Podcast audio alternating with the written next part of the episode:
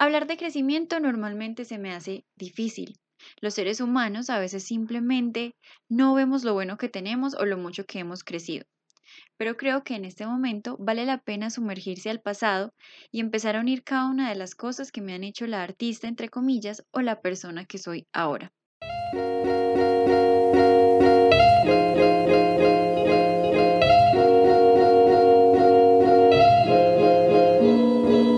Hola, soy María Acevedo y bienvenido a un Story Time. Hoy te voy a contar un poco sobre el detrás de cámaras de mi vida como artista y además como estudiante en formación de la Universidad Pontificia Bolivariana. Así que comencemos. Mi proceso no comenzó en enero 18 del 2021, el día que empezaron las clases en la UPB, pero sí inicié mi intento por buscar lo que me llena o lo que pienso que me hace feliz. Después de probar diferentes áreas descubrí que no me sentía completa, así que comencé por hacer cursos que se acercaran a lo que ahora estudio. Comencé a aprender, a ver un poco más allá detrás de cámaras, después me arriesgué a presentar un evento por dos días sin saber nada de cómo se hacía, simplemente siguiendo mi corazón. Este hecho marcó la decisión y la lucha que hoy enfrento. Ese día comencé a buscar las posibilidades que tenía para entrar a la Universidad Pontificia Bolivariana. No habían muchas, se cerraron muchas puertas, pero seguí. Aún había una que me daba una luz de esperanza. Me arriesgué, me presenté sin saber aún si podría pagarla. Escribí mi carta de admisión desde el fondo de mi corazón, pensando en las batallas que habría librado para estar ese día escribiéndola. Y pasé. Leí todas las materias de todos los semestres, no sabía cuál me gustaba más, aunque unas fueran enfrentar muchos de los miedos por los que no había entrado a estudiar. Hoy, aquí, pensando en todo lo que me llevó a estar a mitad de semestre de comunicación social primero, para ser exactos, y no solo eso, sino todo lo que he aprendido y cómo ha cambiado mi perspectiva de la vida, quiero hablar un poco de este proceso y de cada una de las cosas que ha estado detrás de cámara y de la cámara de Teams de los pensamientos y conexiones que han pasado por mi mente durante todo este tiempo. Comencé el semestre sin saber a qué me iba a enfrentar y cuando inició me encontré con un mundo que no había pensado o más bien un mundo que siempre había estado allí pero no lo había visto de esa manera, no lo comprendía. ¿De qué tenía que ser más consciente? ¿Cómo iba, cómo iba a ver más allá de una imagen, de un texto? cómo las obras y movimientos que estaba viendo en teoría e historia de las artes las podía analizar, cómo iba a escribir un texto pensando y teniendo una intención, comentar un texto de otra persona, yo sí tenía la capacidad de eso, delirar, ¿cómo así que todos deliramos y esa es nuestra verdad? ¿Cómo es mi voz y qué quiero decir, qué quiero expresar? Y la pregunta que más me rondaba era, ¿yo sí soy capaz de esto? Mi semestre comenzó estresada, más de lo normal, diría yo parece que tengo exceso de futuro. Lo mejor de esto era que después de estas preguntas y crisis durante las primeras clases estaba mi familia, siempre recordándome de lo que yo era capaz y diciéndome también lo dramática que era. Ah, bueno, y también apareciendo en las clases e interrumpiendo todas las grabaciones que hacía para hacerlas repetir. Semanas, o bueno, días después, todo comenzó a tener sentido. No pensaba que todo lo que veía se estaba interconectando.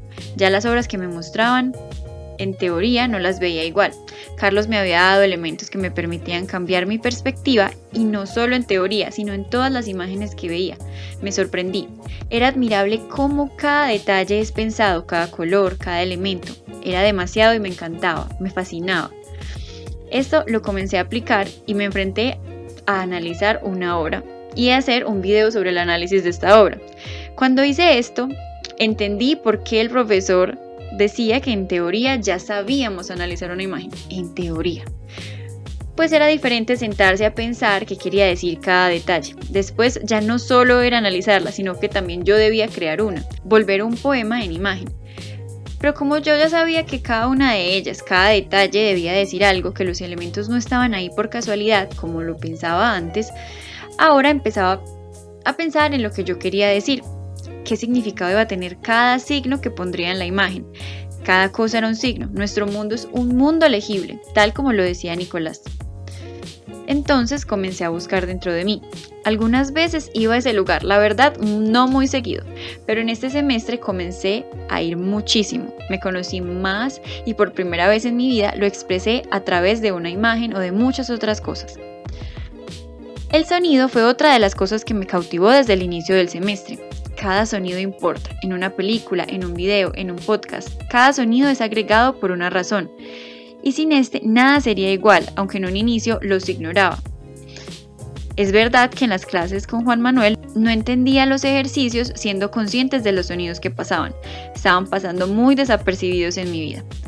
Cada texto que leíamos sobre el sonido me hacía preguntarme tantas cosas, pensar sobre todo lo que yo había escuchado toda mi vida y además comenzar a conocer pensamientos de autores que hacían partes de los movimientos que además estaba viendo en teoría de historia de las artes, por lo que me permitía comprender mucho mejor cuál era el pensamiento de ese autor. Ya no solamente veía perspectiva de obras de arte, sino que también de movimientos, perspectivas hacia el sonido, y eso simplemente era magnífico. Hay un aspecto que no he mencionado y que sucedía al mismo tiempo de todo lo que ya he dicho, y esa es la lectura y la escritura. Pues no la había mencionado porque han sido uno de los mayores retos para mí y uno de los mayores miedos a los que me enfrentaba al empezar a estudiar comunicación social.